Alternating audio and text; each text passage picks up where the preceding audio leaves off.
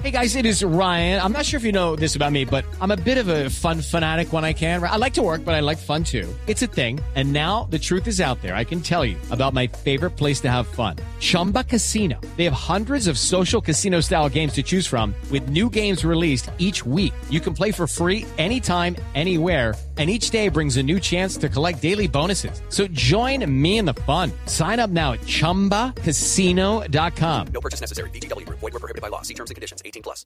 4 de la tarde, dos minutos. Eh, Es momento de actualizar las noticias eh, de Colombia y del mundo, las más importantes que se registran a esta hora. Y justamente nos vamos hacia Venezuela.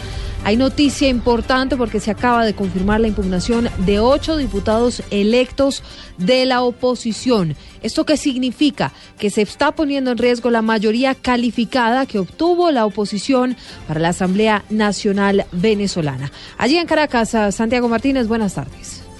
Hola Silvia, buenas tardes.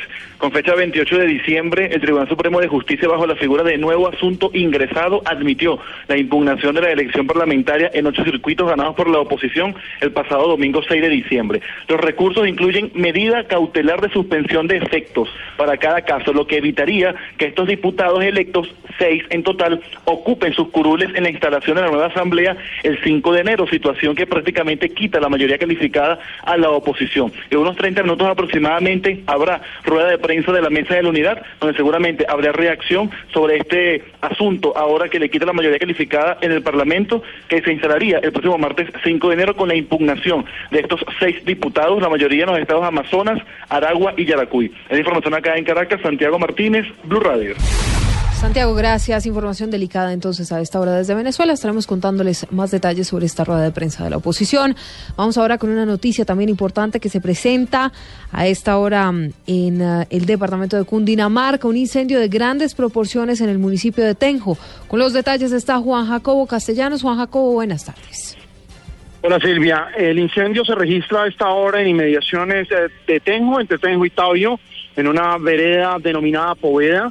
Lo que nos dice la Dirección Nacional de, de Bomberos es que el incendio en este momento está fuera de control y es, podría estar acercándose a zona en donde hay viviendas, es decir, zona habitada de esa zona de Cundinamarca. A esta hora hay gran movilización de cuerpos de bomberos, de los hombres del Ejército, de la Policía Nacional, de la Defensa Civil y de la Cruz Roja para atender este nuevo incendio forestal. Hay que recordar que los forestales en lo ocurrido de los últimos días en Colombia han devastado 110 mil hectáreas según la Unidad Nacional de Gestión de Riesgo. Les estaremos informando sobre lo que ocurra en Tabio. Juan Jacobo Castellanos, Blue Radio.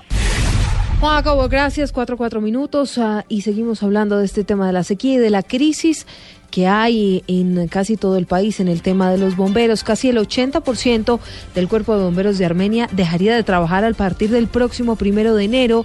Esto si no les renuevan sus contratos antes del próximo jueves 31 de diciembre. Vamos al departamento de Quindío con Juan Pablo Díaz.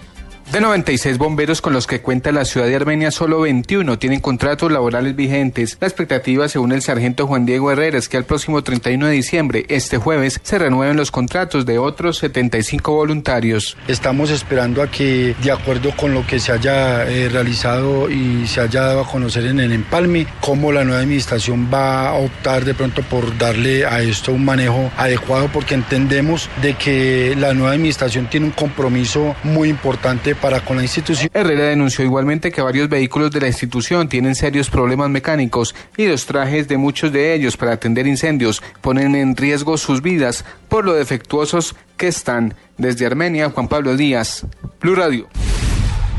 Juan Pablo, gracias. Al mes de noviembre, el presupuesto general de la Nación se había ejecutado en 89,4%, según informó el Ministerio de Hacienda. Los detalles con Iván Aldana. Además, el ministerio señaló que las obligaciones del gobierno ascendieron a 171 billones de pesos, equivalentes al 82%. En lo que respecta a pagos, estos sumaron 164 mil billones de pesos. El Ministerio de Hacienda señaló que a noviembre del año 2015 se han comprometido 44 billones correspondientes al 94% de los recursos asignados al servicio de deuda. En este sentido, la cartera reveló que se han pagado 43 billones, es decir, el 92% de dicho rubro. De modo que el presupuesto ejecutado durante este año es de 200,7 billones de pesos. Iván Aldana, Blue Radio.